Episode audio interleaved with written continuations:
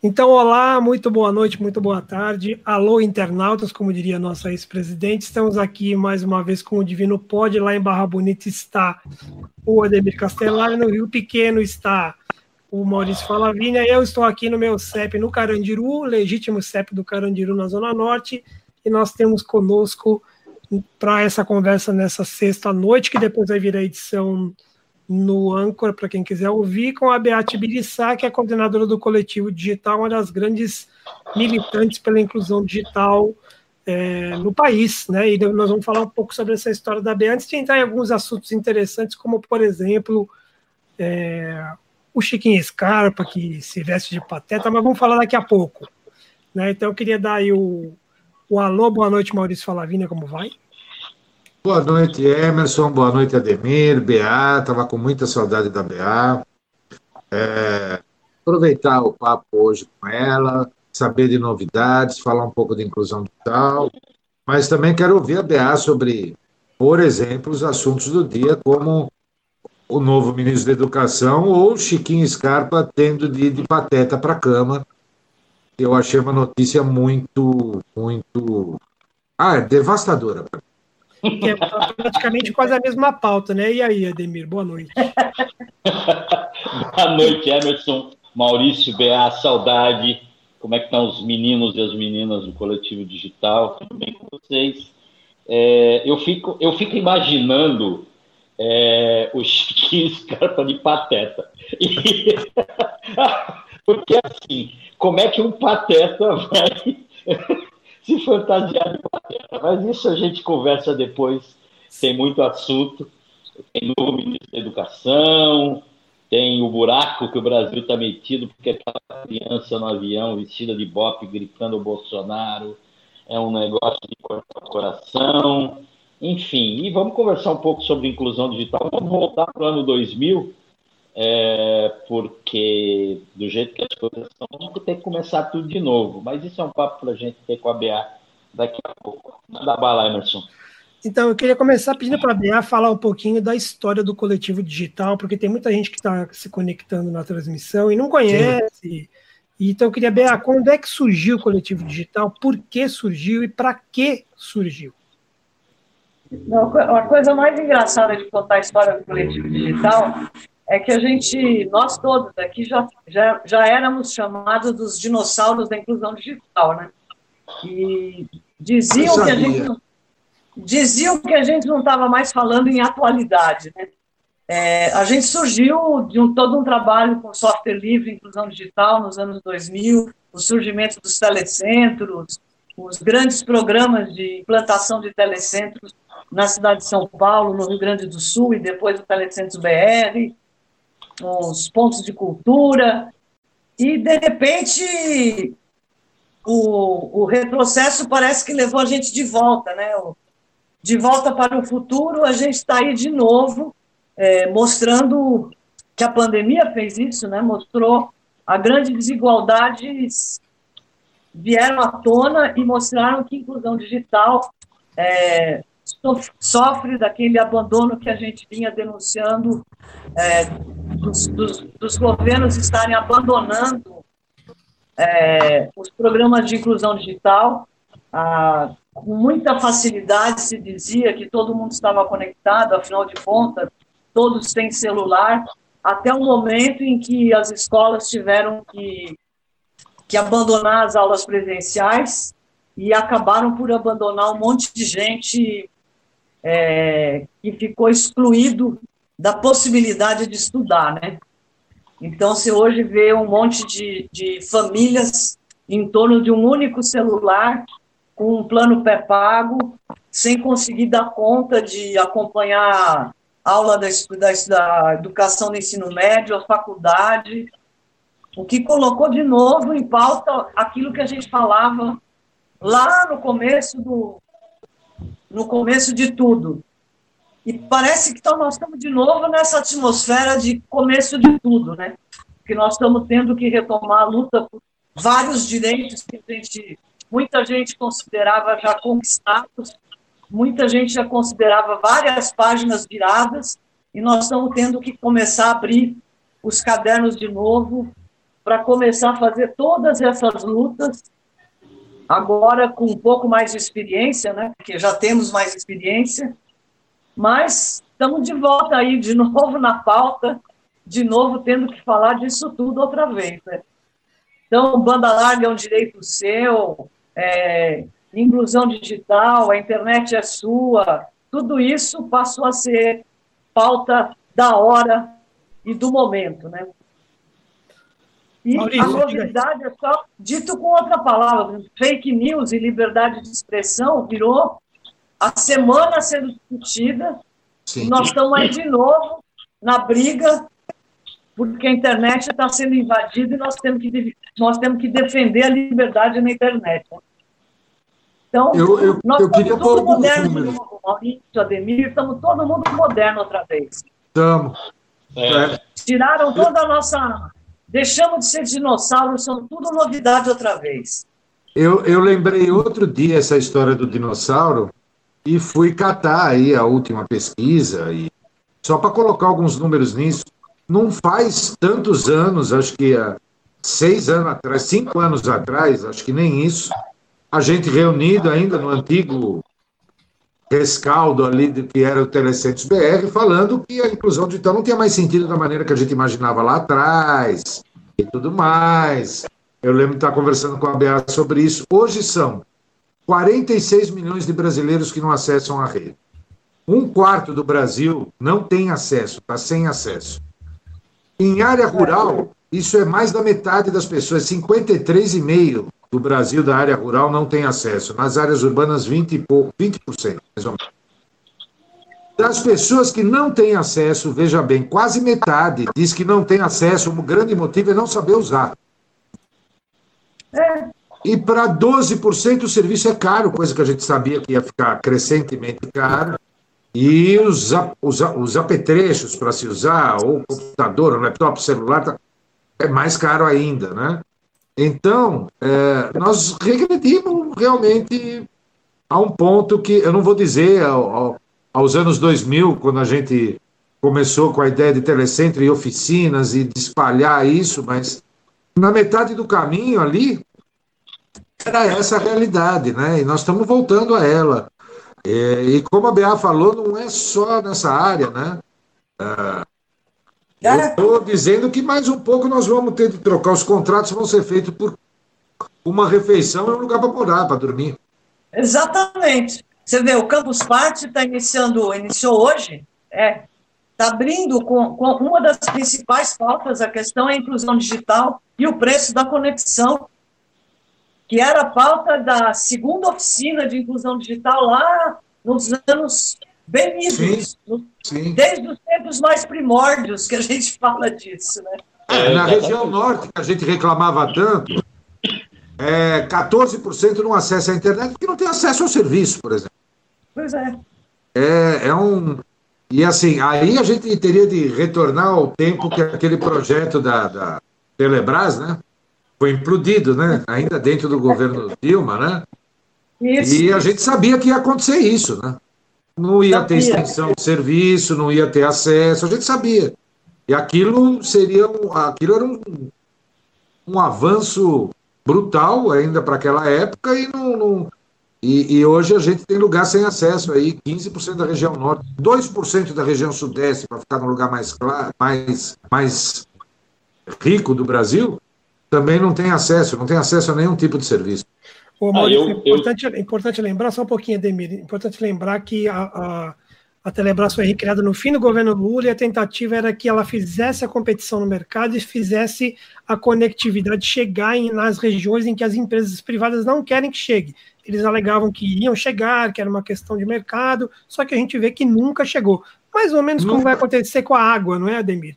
Sim. Exatamente, eu ia falar Exatamente. isso. Você pega o modelo Exatamente. do saneamento que foi aprovado agora, a história do tal do saneamento básico, é exatamente o modelo que foi feito para as privatizações, com o CUSP e com os bens reversíveis, essa história toda, ah, onde o dinheiro era para ser usado para ampliar, universalizar o acesso à telefonia, à inclusão digital, toda essa história. Foi exatamente assim, foi a mesma história da carochinha que foi contada lá atrás. Só que agora com a água. E a gente já sabe onde deu. Na nossa na área da, da, da, das telecomunicações da inclusão digital, a gente já sabe onde deu. A gente já sabia onde ia dar. A gente já é, sabia onde ia dar, porque não é, igual. não é uma questão de, de. A questão é de contrato. Você é. deixa o serviço privado e existe o contrato que ele tem de chegar em tal lugar, mas isso simplesmente não é cumprido e a gente sabe como são as agências de regulação aqui no Brasil. É uma, é uma, é uma, uma coisa de, patronal.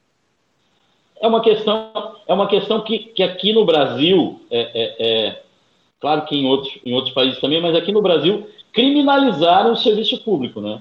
E assim, porque Sim. serviço público, é, é, é, aqui no Brasil, as pessoas acham que tem que ter a mesma lógica do serviço privado. E, e, e, assim, não é, o serviço privado visa o lucro. Aqui, próximo, Barra Bonita, centro de São Paulo, próximo de Brotas, que já foi cogitado para ser a capital na época eu, uh, há dois anos atrás, no final do ano, é, é, é, final de dois anos atrás, eu, eu participei do, do, do projeto daqueles professores digitais é, é, e tive que uma cidade que não, o celular não funcionava. Tinha cidade que o celular não funcionava para ligar. Não era para internet, não. Era para fazer ligação. Então, assim, é, é, é, como é que essa gente vem falar em em, em privatizar e que com a privatização as coisas vão dar certo. Nós estamos ferrados com a água, com a, Aliás, eu queria a, lembrar aqui. Telecomunicação. Fazendo só uma ponte aqui, Ademir, com a gente citou, citando a questão do marco do saneamento, o Recontaí fez uma live essa semana com a Dalgisa. É, Foi excelente. A Francisca Dalgisa, e ela deu uma aula sobre essa questão da privatização, e eu convido as pessoas a entrarem lá no Recontaí, e procurar o post Mudança no Marco do Saneamento não levará investimentos de socióloga. E a Dalgisa dá uma aula, vocês podem inclusive assistir novamente. Agora, eu mandei uma pergunta aqui no Twitter e passo para todos, começando pela BA. É, com a desculpa das fake news, que a gente sabe que é uma coisa muito grave que tem acontecido no país, capitaneada pelos bolsonaristas e que tem acabado com a reputação das instituições e tal. É, tem projetos de lei no Congresso que querem recolher documentos das pessoas, CPF, RG, para poder para que a pessoa utilize redes sociais. Eu queria opinião da BA sobre isso. BA, isso é uma, isso é uma invasão de privacidade? Sem sombra de dúvida. Eu acho que é, o problema agora é assim, quando a gente, por exemplo, fez toda aquela briga pelo marco civil da internet, é, e muita gente, inclusive, naquela época dizia que já era, um, que era uma lei para controle e tal, era exatamente para você fazer o marco ao contrário, né, o marco das liberdades na rede. E esse, o projeto das, das fake news, é, faz de novo aquela, aquela mística, né, que entra no, em cima de, um, de uma coisa que está na conjuntura, que as pessoas estão discutindo, ouviram falar, e fazem uma lei do ouviram falar. Então, ao, ao, invés, de, ao invés de barrar ah, o que está sendo cometido de fato de crime, é, de desinformação e tal, não discute com a população, não discute com quem, com quem navega na rede e, e acaba criando limites que são contra o próprio internauta. Então, ao invés de você garantir neutralidade, privacidade, você vai avançando em, em controles é, através das redes. A própria, se você quiser, inclusive, ampliar um pouco o foco disso, a própria pandemia já colocou um pouco isso em debate. Quando você começa, por exemplo, fazer é, o rastreamento para controle da epidemia, você está, na verdade, colocando o, o controle em toda a, a vida social e econômica dos indivíduos na cidade.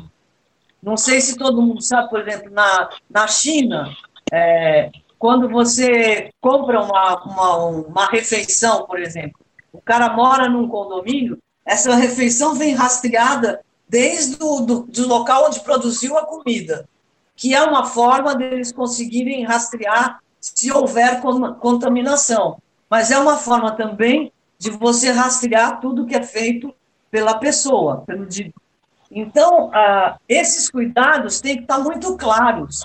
A gente tem condição de fazer uma, uma, uma legislação que coíba o uso de, da, das fake news, que coíba o uso da desinformação, é, interferindo no, na, na, na, liberdade de escolha e na liberdade do debate político em torno das eleições.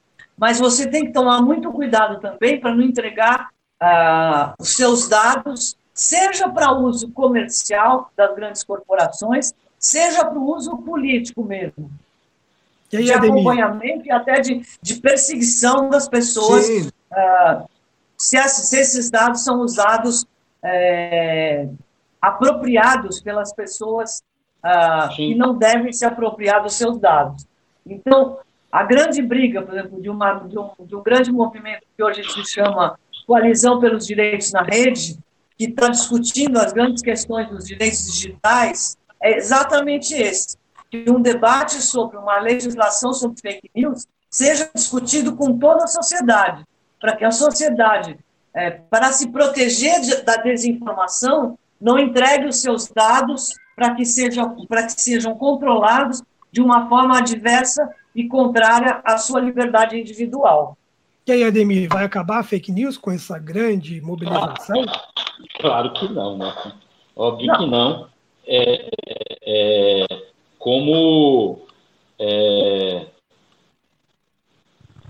as pessoas estão querendo meter um chip em todo mundo para controlar a fake news. Ou seja, está querendo aquela história que a gente ouve há muito tempo: é jogar bebê com água do banho, é, é, é, é matar o doente para curar a doença. Enfim, controle de fake news, se eles, quiserem, se eles quisessem controlar fake news, eles controlam que tenham controlado, que sabem da onde vieram as fake news, como é que, que esse presidente foi eleito fake news, e não querem fazer isso. Eles querem controle da sociedade, querem saber o que as pessoas estão pensando, querem enviar os dados para Cambridge, é, é, enfim.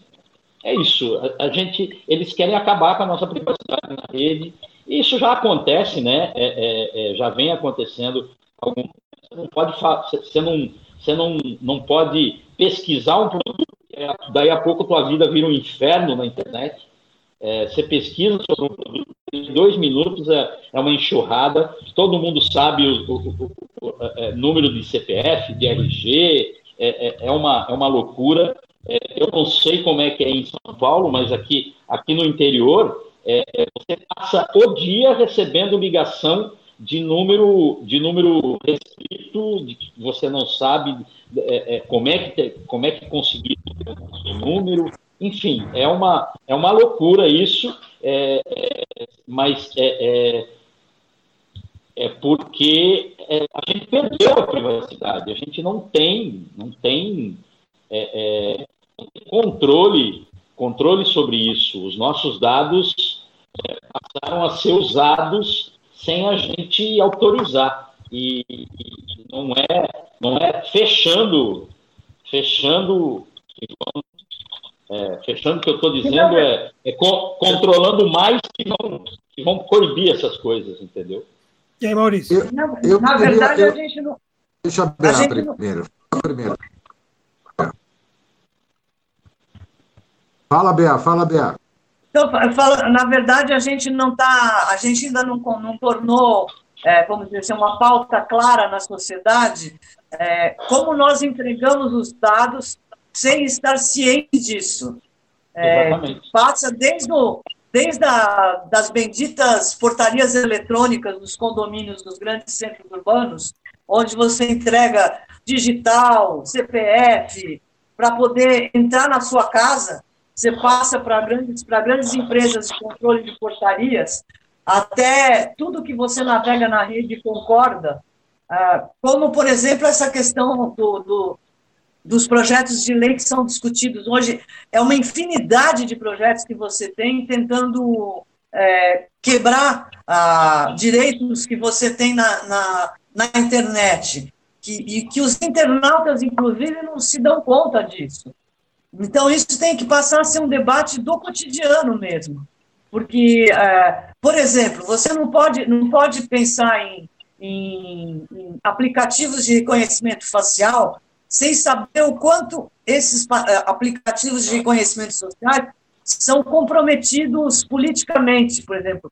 Como eles têm por trás deles, ou imbuídos neles, todo a, o preconceito estrutural que existe na sociedade.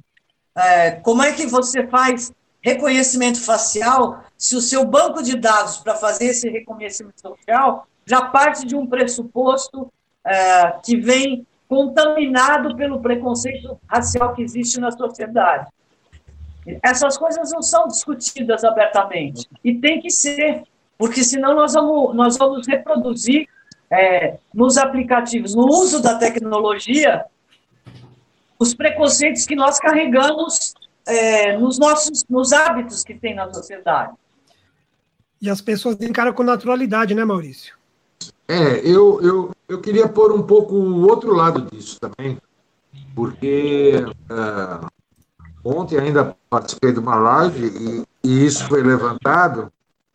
Uh, além da questão da, da, do controle, né, da invasão de privacidade, de, para resolver uh, um problema grave como esse das fake news, se jogar a, a água do, da bacia junto com o bebê, uh, você tem, eu vou ter de levantar o, o, argumento da direita nisso, que embora seja capcioso em vários pontos, eles não sabem nem direito o que estão falando, uh, há uma questão de, de controle, inclusive há um apoio explícito da mídia à lei do, do, a lei de fake news aí que querem passar agora, uh, quando na verdade não se debateu nem mesmo o que é fake news, né?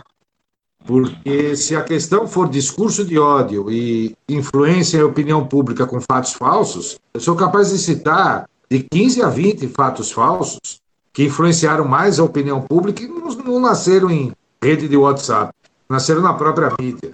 Né?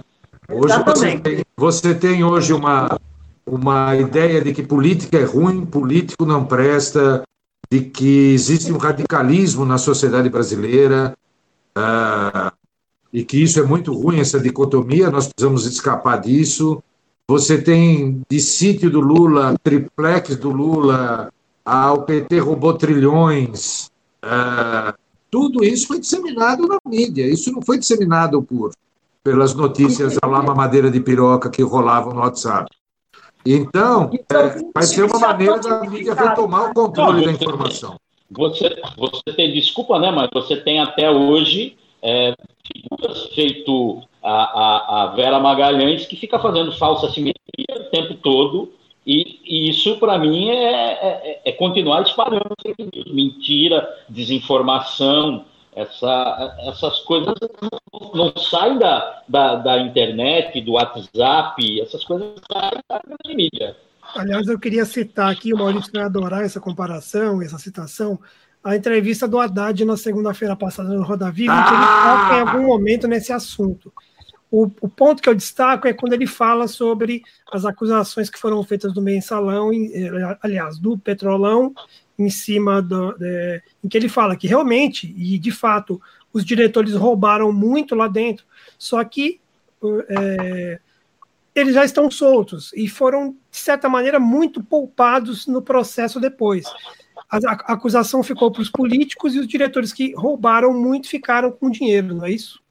Pode, não, era, era para era eu comentar, né? É, ele fez essa comparação para dizer. Você é especialista em Haddad. É, eu sou, sim. É, vocês querem realmente que eu perca seguidores, assim. Eu, não, enxurrado, não, né? não queremos, não. Foi só para. Foi só para. É, mas tudo bem. É, na verdade, o Haddad usou um argumento ele deu a lógica, ele não falou quantos diretores, que diretores, quantos milhões, o que foi roubado, ele não falou ao longo do tempo, em que época foi, ele só deu o argumento é, que a mídia aceitaria para depois dizer, e o Lula levou uma merreca, esse é o raciocínio, para dizer que isso não teria lógica. É, eu não gostei desse trecho também da entrevista. Só para encerrar e deixo para vocês. Mas esse trecho também eu não gostei. É, eu queria voltar, então, só um pouquinho sobre o, o assunto é, que a Bea tocou logo no início da fala dela, sobre a questão da pandemia e os alunos estudando em casa. Depois a gente muda para outras pautas, mas, Bea, é, na, na, sua vivência aí ao longo dos meses é, com o contato com todo mundo que o coletivo atende, que as pessoas atendem, como é que você viu essas dificuldades dos estudantes e como é que você acredita que será o ano letivo para os estudantes com toda essa falsidade das aulas que foi vendida pelo governo do estado e que todo mundo ia ter celular, conectividade, como é que vai ficar a vida do estudante, Bea? Eu acho que se, se, se houvesse alguma, alguma honestidade, a gente tinha que considerar, mas acho que seria até é, prudente né, que a gente considerasse que 2020 não existiu, porque é, não, não existe possibilidade de você considerar, ah, primeiro, que as, as, crianças de, as, as crianças que estão na escola pública vão ter a mesma condição de, de considerar um ano letivo que as crianças que estudam em escola particular. Essa, essa já, já é uma diferença. Existe uma diferença dentro da escola pública mesmo, é, que, que também houve um degrau de desigualdade enorme. Você pega, por exemplo, a, as escolas mais do fundão da periferia, é, você, é, é realmente aquela situação que eu falei, você tinha casa com cinco crianças mais a mãe, onde tinha o celular da mãe, que tinha que chegar do, chegar do serviço porque não parou de trabalhar, e aí ela tinha cinco crianças penduradas esperando para poder conseguir ver no, no pré-pago dela toda a, todas as aulas. Você pega, por exemplo, lá no coletivo, o seu Raul, que é de, vamos chamar assim, vamos dizer, de classe média, mora no Butantã, ele tem dois filhos. Meu vizinho, meu vizinho. Vizinho seu. Tem um computador, ele e a mulher trabalhando em casa e dois filhos tendo aula online. Um computador conectado à internet. Você pode considerar que ele está numa situação privilegiada perante um monte ou a grande maioria da rede pública. É um inferno só, Posso só complementar isso daí que você está falando? Com a mesma pesquisa, nas casas onde há acesso à internet, a renda média da pessoa é de R$ 1.760. E nas casas que não acessam a rede, a renda é de por volta de 900 reais, a renda familiar. Então você pode imaginar a quantidade de gente que ficou sem aula só por esse dado. Né? Então, pra, pra, por exemplo, os dois filhos do, do Raul têm aula quase ao mesmo tempo. E tem que dividir com o Raul e com a Fátima, que trabalham em casa no mesmo computador. A, a Cris, que trabalha aqui comigo na minha casa, ela teve que comprar, e ela tem condição para isso, um plano de internet para a filha, que também está em casa, é, poder dividir o celular para poder acompanhar a aula. E a menina está desesperada, porque tem certeza que não vai conseguir concluir, ou, concluir o, o ano e conseguir é, acompanhar o ano seguinte, não ser reprovada. Então, isso é de um absurdo, assim, que você poderia correr, o que estão falando, inclusive, que há uma possibilidade de correção, dando um ano a mais de aula. Sim, então um ano perdido deixar, mesmo. Deixar a grande maioria dos estudantes um ano atrás de uma elite que conseguiu, de uma forma ou de outra, acompanhar o, o, o ano letivo. Então, o, eu acho que não vai ter. É, vão, vão acirrar a dificuldade e a, e, que já existia vai se tornar maior ainda. Então, tinha que parar de fingir que nós conseguimos é, fazer aulas online, democratizar. Isso não, não aconteceu, porque não há possibilidade. Eu vi um, uma, uma ONG que trabalha com educação falando que durante 20 dias é, conseguiu equalizar todo mundo, os uhum. professores todos, eu todo vi. mundo conseguiu aprender, que agora estava todo mundo online, que estava tudo resolvido. A gente sabe que isso é impossível. Aliás, eu queria. É, as, pessoas não têm, as pessoas não tinham nem noção de como fazer isso. Quero Você fazer um registro aqui. O próprio Ministério da Saúde, quando fala da pesquisa, que comprou pesquisa na, ainda na. Quando estava o Mandetta, que parece que faz séculos que ele estava, que comprou uma pesquisa que seria feita até a ponta para acompanhar a pandemia e tal. Eu falei, gente, esses caras não aprenderam ainda que já do nosso tempo se falava né, que os, os rincões do país, do pampa empobrecido até os, as populações ribeirinhas não tinham, não tinham conexão, eles vão descobrir agora que eles compraram uma pesquisa para ser feita na ponta. E foi o que aconteceu.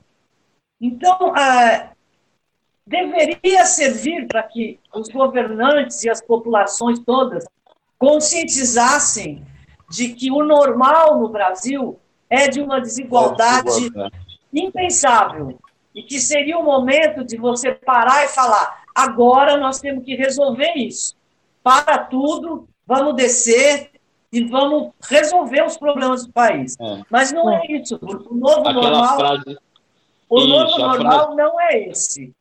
Mas nós vamos ter que estar mostrando que isso existe, entendeu? A Luísa e... Rê, a Luísa Rê aqui, ó, no nosso chat no YouTube, fala: pula 2020, sou professora de escola da prefeitura de periferia por mim, eu, ela não, ela fala, eu não volto esse ano, não volto a dar aula, né? Não temos estrutura. Demir, eu sei que você está dando aula em Barra Bonita, como é que está essa situação com os estudantes? Então, é, vamos lá. Primeiro, assim, é, eu sou professor categoria O, professor substituto, né?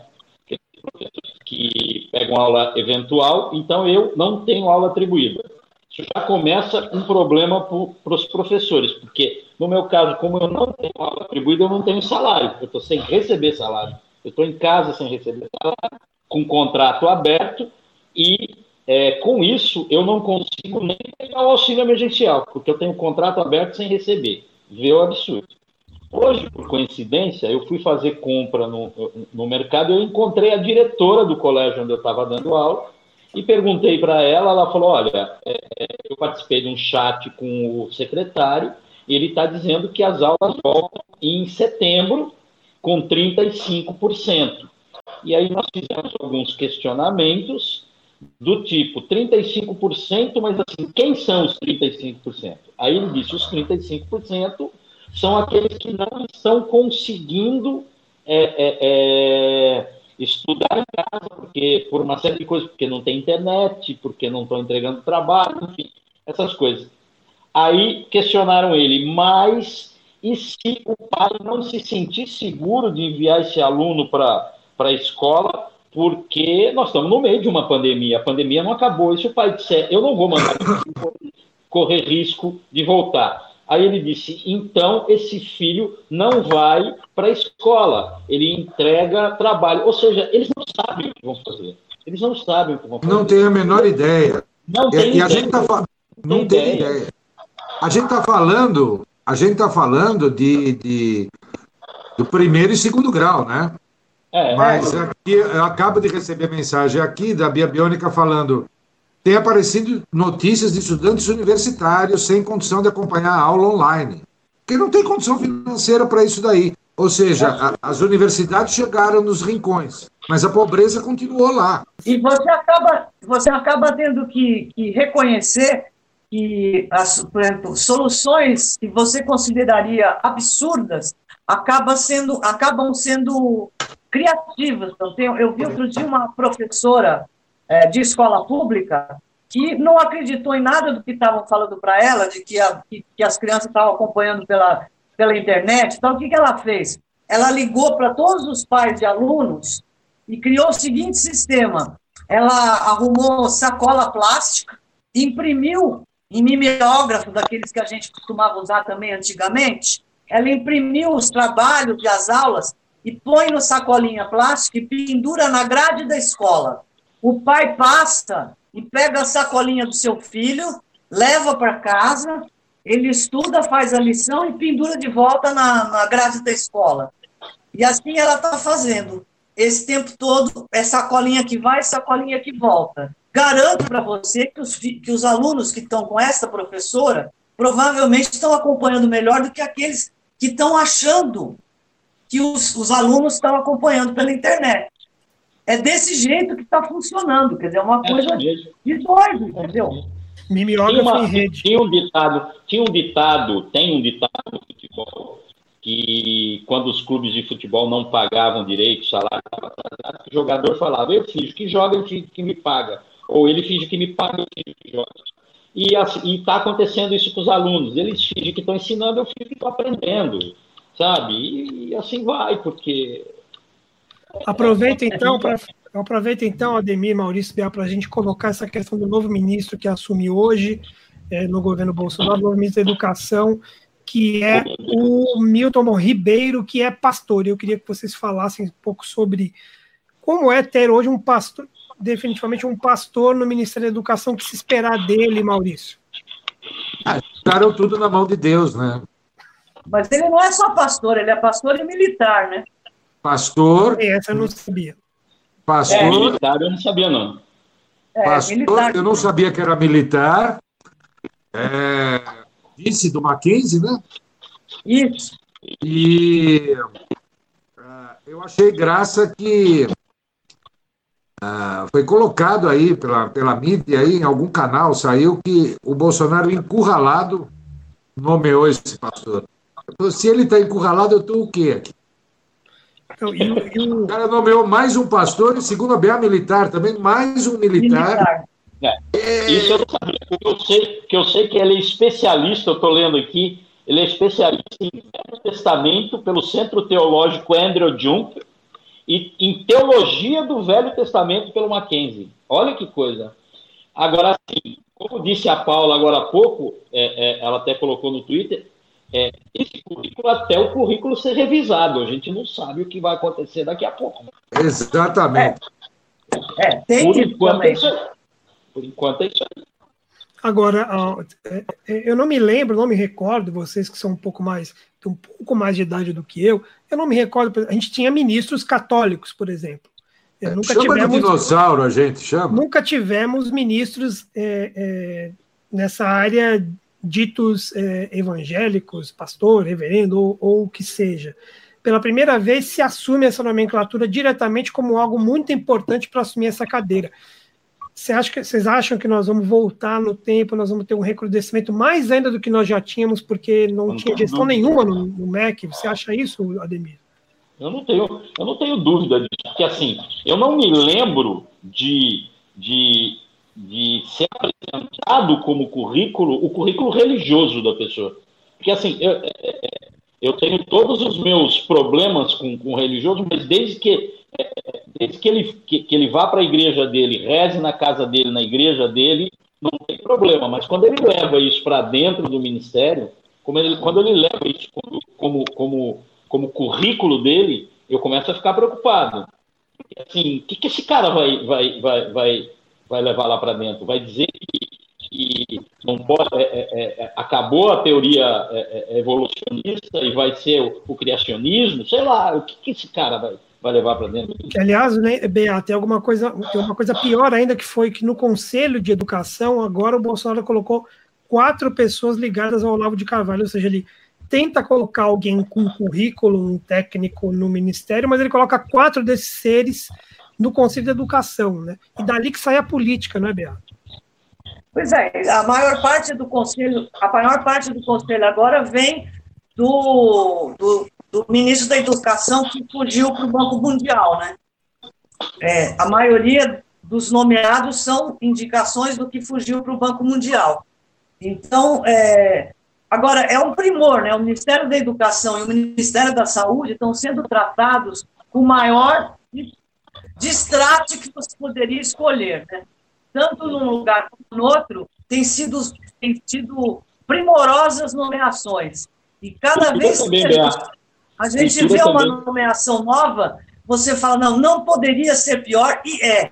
Então, eu é. acho que a gente tem que aguardar com calma, porque a gente começou na educação com um ministro que não falava português.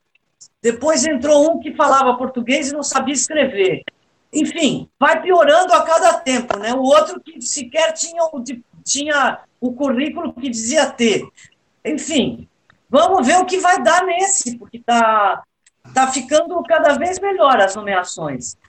Mas, e, é, eu, eu mas acho... o, que vem, o que acontece é que nem a educação, nem a saúde tiveram algum, algum titular que durasse e conseguisse fazer um programa que seja. Nenhum deles conseguiu fazer, mesmo que esse programa fosse de acordo com o que defende Bolsonaro. nem, nem, nem que fosse do que ele prometeu, porque uma coisa nós podemos dizer, aquilo que ele prometeu na campanha ele, ele tá está fazendo. fazendo. Nenhum, nenhum dos que votaram nele não podem dizer, não se pode dizer que eles se arrependeram, porque o, o, o Bolsonaro promete e cumpre. As barbaridades todas que foram ditas na campanha estão sendo é, feitas uma a uma.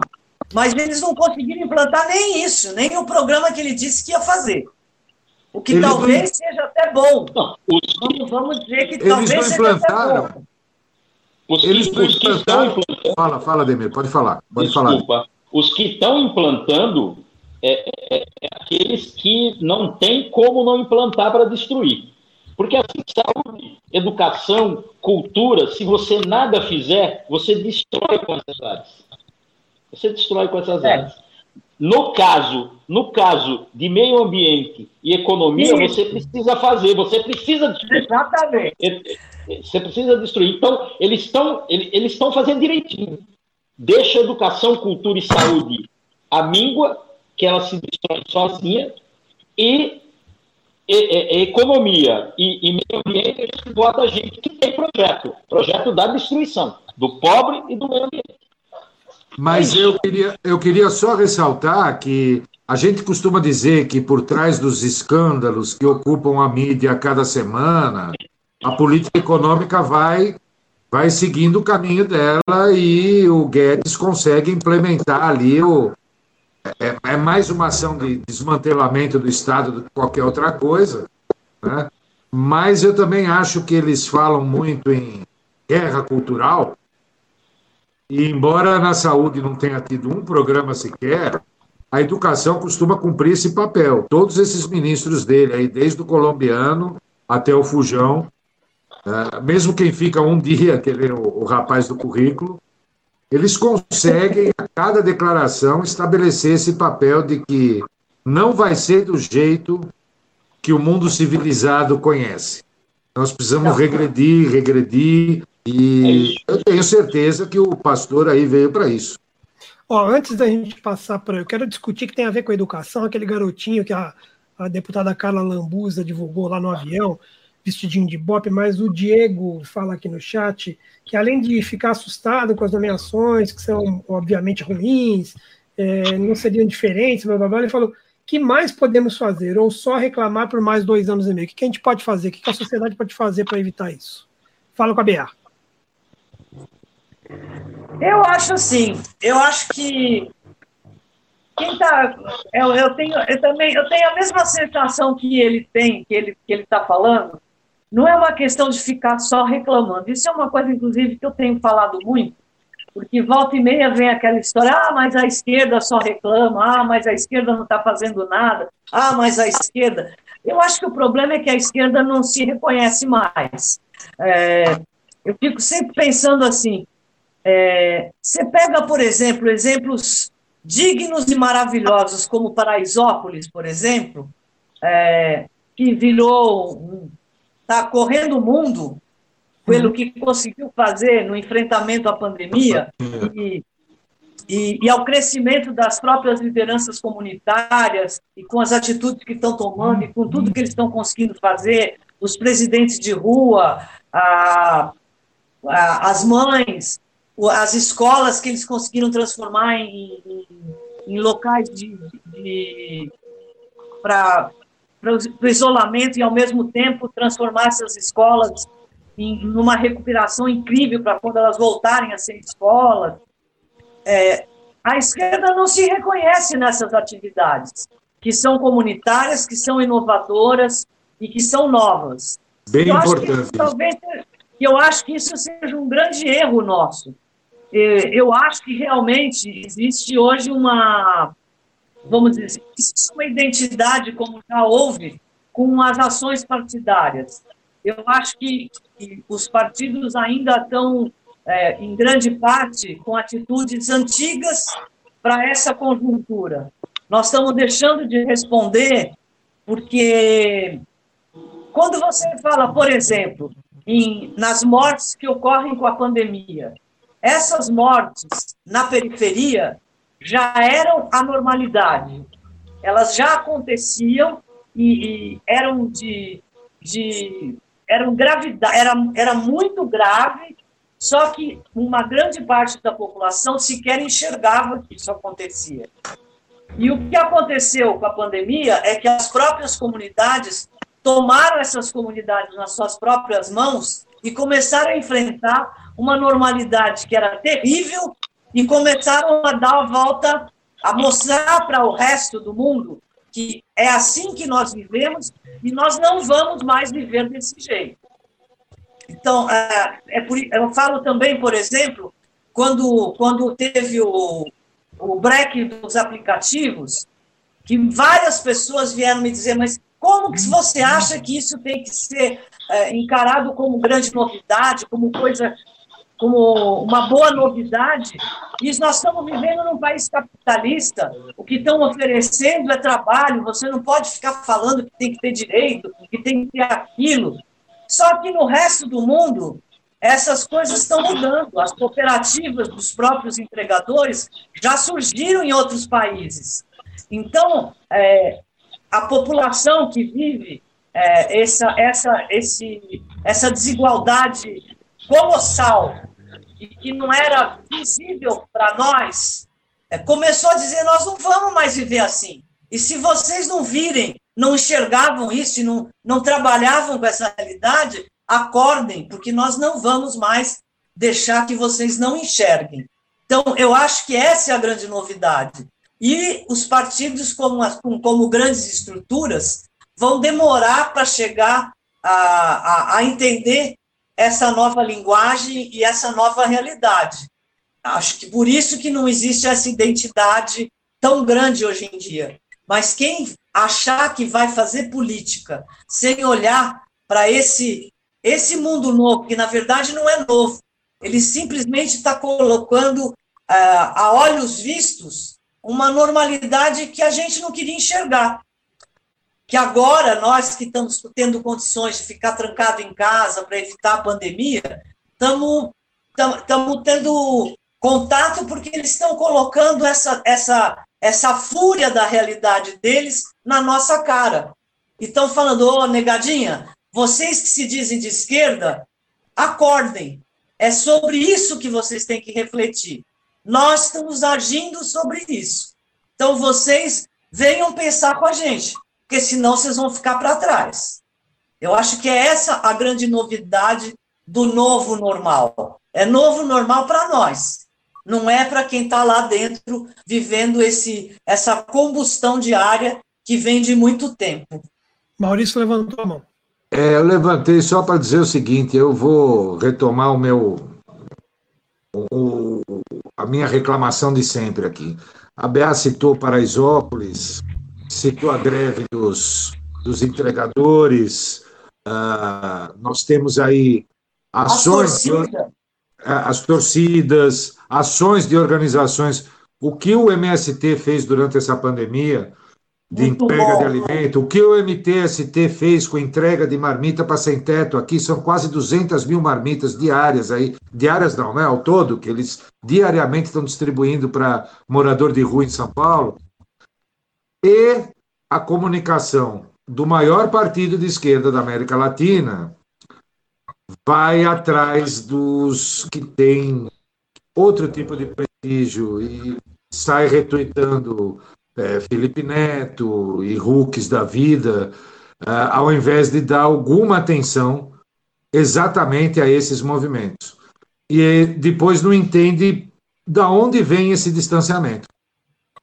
É, verdade.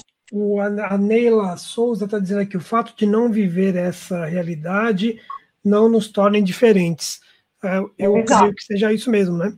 É, aí eu quero então voltar ao pacote da educação para falar daquele vídeo assustador que a, a, deputada divulgou hoje, todo mundo aqui, creio que todo mundo tenha visto, é, do menininho no avião vestido de soldado do BOP defendendo o Bolsonaro. Aquilo para mim é, um, é algo assim que esbarra nessa educação terrível que virá, né? Porque o que vai ser, eu pergunto para vocês, começando pelo Ademir, o que vai ser na cabeça dessa criança futuramente esse tipo de educação totalmente autoritária? O que, que, que essa criança pode virar, Ademir? Então, é, eu acho assim, é, nós ainda temos, temos um pouco de resistência dentro das escolas. É, os professores estão resistindo muito a, a, a, essa educação mais autoritária, apesar da educação ainda ser, é, é, vamos dizer assim, conservadora do ponto de vista do seu instrumental.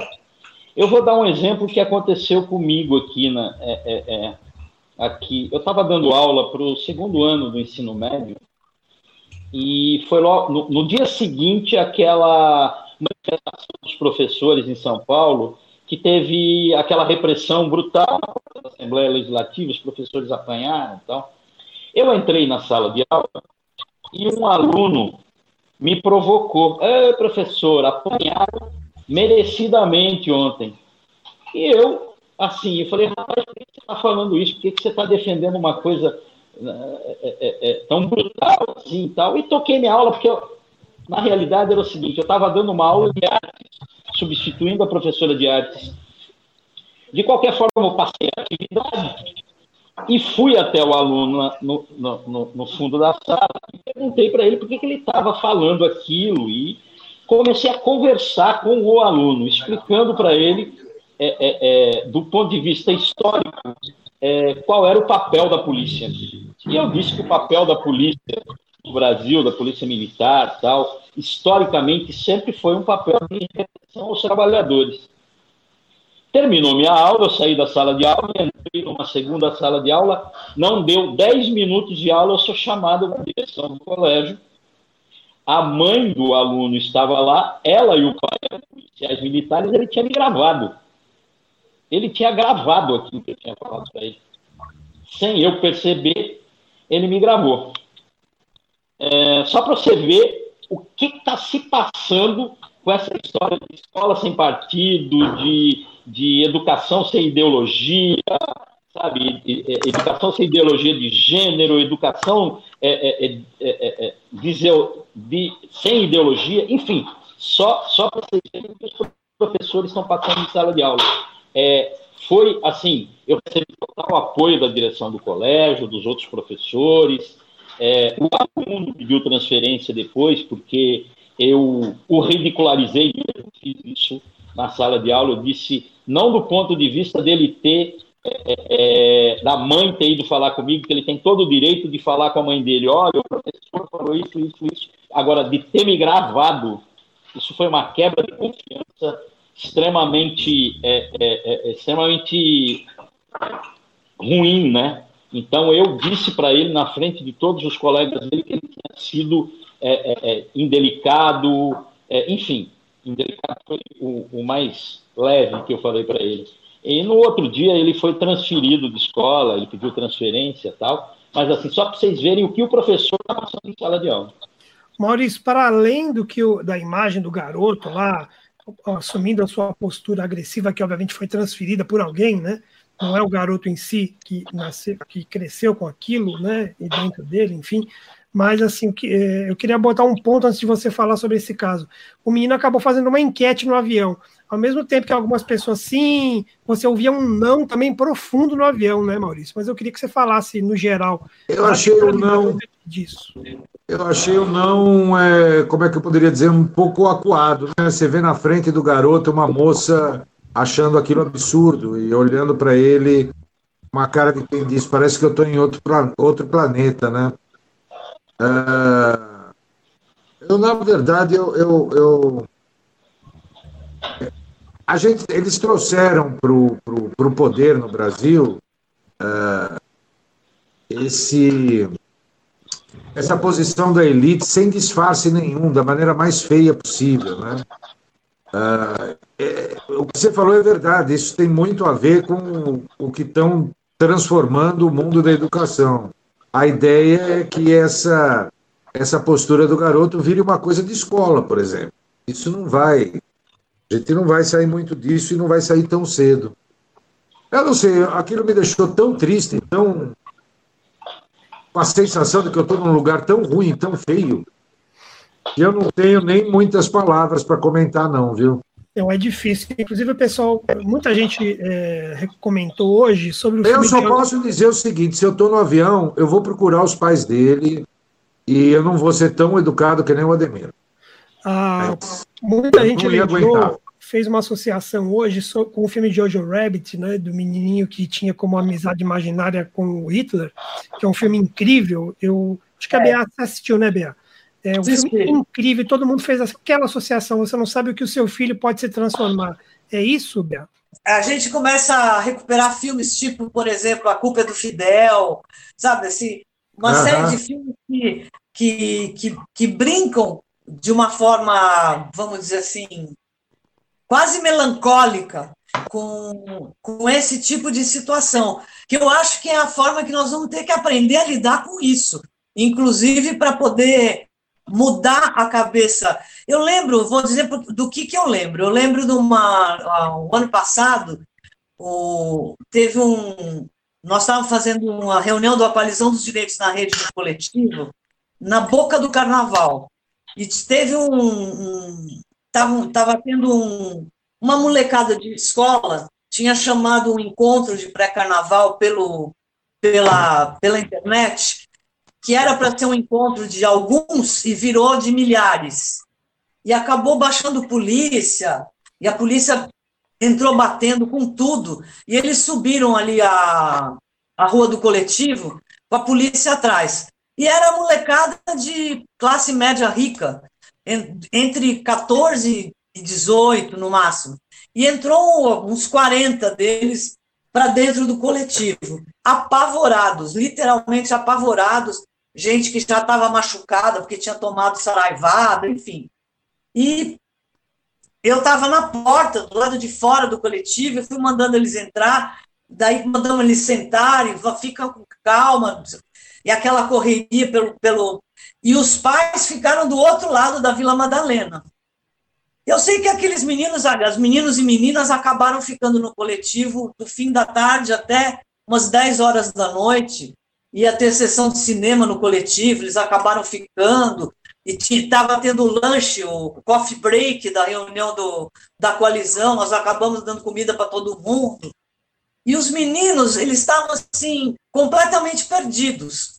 A gente tem uma, uma funcionária que vocês conhecem, a Rose, que é uma pessoa de filosofia popular muito firme, e ela falava para ele, ela falava assim para eles: Olha, isso aí é para vocês aprenderem. Na periferia é assim faz tempo. Você sai para para balada e acaba apanhando da polícia. Isso acontece toda hora. E os meninos não sabiam o que estava acontecendo. Aí, quando os pais foram chegando lá para a noite, porque eles conseguiram avisar onde estavam e tal, os pais iam chegando e eles falavam assim: Olha, mãe, eles são contra o governo, mas eles ajudaram a gente demais. Eles são muito legais. E aí que a gente foi descobrindo que os pais provavelmente tinham votado no, no Bolsonaro. Bolsonaro ou no Dória, enfim. E, e aí a gente falou para eles: olha, não adianta vocês saírem correndo, porque é nessa hora que eles vão pegar vocês. Vocês apanharam porque vocês estavam é, incomodando. Enfim, a gente foi falando coisas da vida, né? E aí a gente percebeu o quanto aquelas pessoas, a única coisa para a qual elas, aquelas, aquela mulher, moçada estava preparada era para enfrentar, por exemplo, gente que passou na rua e que foi é, caras que foram tentando entrar e que eram agressivos com as meninas que estavam de mini saia ou que estavam um pouco mais expostas. Isso elas sabiam revidar. O resto, eles não tinham ideia. E aí você fala, meu Deus do céu, que gente despreparada para uma vida onde vai ter repressão, onde liberdade não é considerada. E eles não sabiam o que era aquilo, entendeu? E saíram dali quase que com um cursinho rápido de o que é viver debaixo de um governo que atua com repressão. Eles estavam, as mães choravam e não conseguiam imaginar por que, que tinham feito aquilo com os filhos deles. Por que, que fizeram isso com os meus filhos? Falei, gente, é assim no mundo. Eles estão fazendo coisas que não vão ser mais permitidas. Então, é, esse tipo de, de atitude me lembra um pouco isso, quer dizer, essa molecada vai trombar com situações em que eles vão, vão se sentir contraditoriamente agredidos por aqueles em quem eles acreditavam. E, e, é nessa hora que nós vamos ter que saber lidar com isso, entendeu? É dessa forma que nós vamos desconstruir de novo é, esse mundo que eles estão tentando impor é, para a gente. Bom, Eu acho que é esse o trabalho que nós vamos ter que fazer, de desconstrução adultos, desse mundo. Alguns adultos do, daquele grupo 300 da Sara Giromini aprenderam isso, né, Bea? É. Você está aqui para me bater? É, estavam lá para isso. Né? Exatamente. Né? Quando eu, sou nem pobre. Desse jeito. É, eu, sou nem, eu não tenho nem cara de pobre, você vir aqui me tirar é. do meu acampamento, me bater, foi isso que aconteceu com eles. A gente está gente tá indo para uma hora e pouco. Fala aí, Maurício. Eu ia dizer que a gente estava indo para uma hora e pouco e que uh, antes de você passar para o assunto que a gente não pode perder, porque a gente sempre precisa de um, a gente precisa de, de, de, de imaginar isso. Eu não quero imaginar sozinho o Chiquinho Scarpa indo de pateta para a cama. É, eu queria fazer uma pergunta aqui que surgiu aqui no, no Twitter e que eu acho que tem a ver com com educação e com essa nova postura, a pergunta vai direto para a BA. Como vê a questão do Brasil ter tão ter ainda esse, essa lacuna, né, esse lapso digital, esse lapso de acesso à internet, e ser ao mesmo tempo um dos países, talvez o segundo no mundo, se eu não me engano, a pesquisa disse isso mesmo, onde as pessoas passam mais tempo por dia conectadas. Pois é, a gente é um país realmente, eu acho, é, é, é curioso o nosso país mesmo, né? Porque a gente vive. Talvez seja assim a melhor ilustração da frase a era dos extremos, né? Porque é, talvez seja isso que faça a gente caminhar, porque ao mesmo tempo em que a gente talvez seja um dos lugares onde ah, essa questão da inclusão digital seja uma das maiores contradições, ao mesmo tempo a gente tem ah, essa, essa, essa vontade de estar dentro do mundo digital e criativamente dentro do mundo digital faça com que a gente tenha ânimo e, e, e curiosidade das pessoas para que essa luta não seja um pé no saco, afinal, né? Que a gente não seja, não, não consiga ser dinossauro nunca. Que a, gente, que a gente seja sempre pessoas que estão falando de coisas legais que podem acontecer e que a gente está colocando em pauta o tempo todo. Eu acho que é, é essa contradição que faz a gente, inclusive nós, com essa idade, com essa idade, com tudo que nós já fizemos, achar que tem que continuar fazendo. Eu é. só posso imaginar isso, Maurício. Eu também, de alguma forma também. E, e também o Brasil está voltando a ser aquela frase, eu não lembro de quem era, se foi do Delfim, se foi do Simons. Quem é que chamava o Brasil de Belíndia? Eu não lembro agora. Que era, tinha uma, uma pequena Bélgica e uma Índia imensa. A gente saiu desse tão, tão rapidamente, a gente foi saindo dessa realidade e estamos voltando tão rapidamente a isso, é, de ter uma parte com acesso a tudo e uma parte que não tem acesso a nada, e a parte da. Porque, assim, ah, dizer que o Brasil o, é o segundo do mundo com que as pessoas vivem mais conectadas está se referindo basicamente à rede social, né? E é. o uso da internet é bem mais ampliado em outros locais. Ou ele é funcional, ele está ligado ao trabalho, ao estudo, à, à, vida cotidiana, ao consumo. E aqui ele está profundamente imbricado nas redes sociais, né? Não é? E a gente, você, vou falar uma história que não tem nada a ver aparentemente. Não sei se vocês viram o caso daquele menino que foi mordido por uma cobra naja. Sim. E faltou esse caso também. Que, que mandaram todas as vacinas que tinham no, no Instituto Butantan para curar o, o, rapaz e que agora a tal da cobra naja está no tá no zoológico de Brasília. Zoológico de Brasília e ninguém pode nem chegar perto da cobra porque não tem mais nenhum soro antiofídico disponível, porque todos foram do moleque. É uma coisa é. de maluco isso, entendeu? Sim. É então, é um país que não se deixa, que não deixa você se acostumar. Quando você acha que conseguiu tudo, desaba tudo de novo e você vai para. Começa lá, arregaça as mangas e fala, de novo, vamos lá. É isso que está acontecendo com a gente, entendeu? Você, se, você topa como elite enlouquecida, fazendo coisas que não, não, não tem como você concordar ou dizer, não, coitado, ele provavelmente está estudando cobra na faculdade, então por isso que compraram a cobra naja para ele, e que o pai pega todos os solos que tem no país para cuidar do moleque. É uma coisa de doido isso daí, entendeu? Aqui, ó, o Frajola está lembrando aqui que foi o Edmar Baixa que cunhou isso daí em 74. Obrigado, obrigado. Índia, tá falando aqui no nosso Nossa. É, Para encaminhar para o encerramento, a gente não pode deixar de falar dessa grande imagem da elite brasileira vestida de pateta, é, como foi dito hoje pela, pelo nobre Chiquinho Scarpa, junto com seu amigo, que deu para ele um pijama de presente do Pateta e, e ele realiza as fantasias de, com, a, de, com, a, esposa dele, com o Pateta. Eu queria que o Maurício falasse sobre esse assunto, por favor. Olha, a primeira coisa que eu tenho a falar é que eu tinha um colega da faculdade que tinha de se vestir de Mickey para namorada, mas é, essa história é real. Agora. Espero que não seja não sei, eu, eu, eu, Assim, na minha imaginação, Chiquinho Scarpa pelado já era o Pateta. É isso que eu ia dizer. Isso, isso que eu queria saber. Quando é que não está vestido de pateta? Exatamente. Exatamente. Isso eu acho. Eu acho que ele se vestiu de pateta para não parecer o pateta. Ele é o pateta. Com aquele brasãozinho na blue. Na, na Meu Deus, aquele, aquela, aquela boca eternamente eh, eh, eh, cheia de batom, que enche a cara de pancake, é um negócio surreal aqui. Com aves exóticas no, no, no, quintal de casa. E um dia que ele, eu, eu vi uma vez, um dia ele contando a, assim, a história triste de que ele não tinha mais nenhum empregado na casa, todos tinham ido embora, ele teve que receber a comida na porta da, é.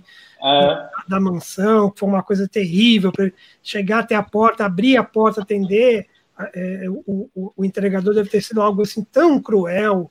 Fico imaginando isso, essa dificuldade na vida desse cidadão. Né? Pois é. Mas, Mas vocês, viram, vocês viram uma propaganda, uma propaganda, um anúncio que saiu outro dia?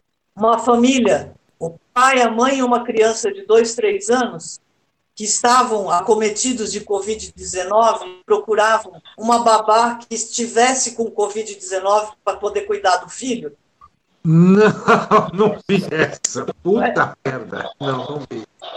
Está virando surrealista ler jornal aqui. Não, e, e isso, isso se alia ao anúncio que foi feito essa semana de um apartamento, acho que foi aqui em São Paulo, a Ludmilla que me alertava, mas ela não está aqui para me lembrar agora, é, que eles estavam vendendo o um apartamento e tinha uma senhora doente é, que ocupava um dos quartos, eles colocaram um anúncio com a senhora na cama, no site de vendas, com a senhora na cama lá, borrada, a cara dela borrada, era uma cama de hospital em casa. Meu Deus. E eles publicaram a foto do quarto com a senhora dentro. Esse é o nível que nós chegamos, é o nível que eu acho que se assemelha do garotinho vestido de bop no avião berrando, se assemelha a tudo, se assemelha a tudo, a uma aberração completa. A gente está com uma hora e quinze aqui, eu queria ir para o finalmente, e queria agradecer demais a Bea ter vindo aqui, entrado na nossa linha, falado com a gente, ter esclarecido pelo chat. Gente, aqui, eu adorei, adorei. É, adorei ter vindo a, a BA vai, vai, virar personagem, vai virar pessoa fixa aqui. Eu queria agradecer já demais a BA ter participado com a gente. Vai, nós vamos colocar o áudio depois disponível no Anchor, distribui. É, e já vou fazer uma escalação aqui para a semana que vem. Não, não, não, vamos nem consultar, mas a convidada da semana que vem será a Bia Biônico, já foi eleita. Quer saber o que, que vocês tá acham? Certo. Beatriz eu, é, é, é, na semana passada ela falou que ia até arrumar um look para quando fosse convidado. Tem que, tem, que, tem que convidar a BA de novo, porque eu tinha uma pergunta para fazer fazer para a BA, é, não vai dar tempo para ela responder agora, ela responde numa próxima é, é, que é sobre as eleições em São Paulo, porque a semana passada o Torrizzi fez essa pergunta, nós conversamos um pouco e eu queria a opinião da BA, mas não, fica para a próxima. Assim, Pode deixar, eu respondo. Tem... Na próxima vez eu respondo. A gente chama a Bea de novo e ela fala. É, então, eu queria agradecer, Maurício, Ademir, Bea de novo. A gente termina essa gravação do Divino Pod. Vai estar nas. A gente vai mandar os links nas nossas redes para todo mundo. Tá bom? Fechado. Beijão para to beijão todo mundo, beijão para BA, continua com saudade. Beijo, BA. Beijo. Braço na, abraço na sua molecada lá. Tchau, tchau. Tchau.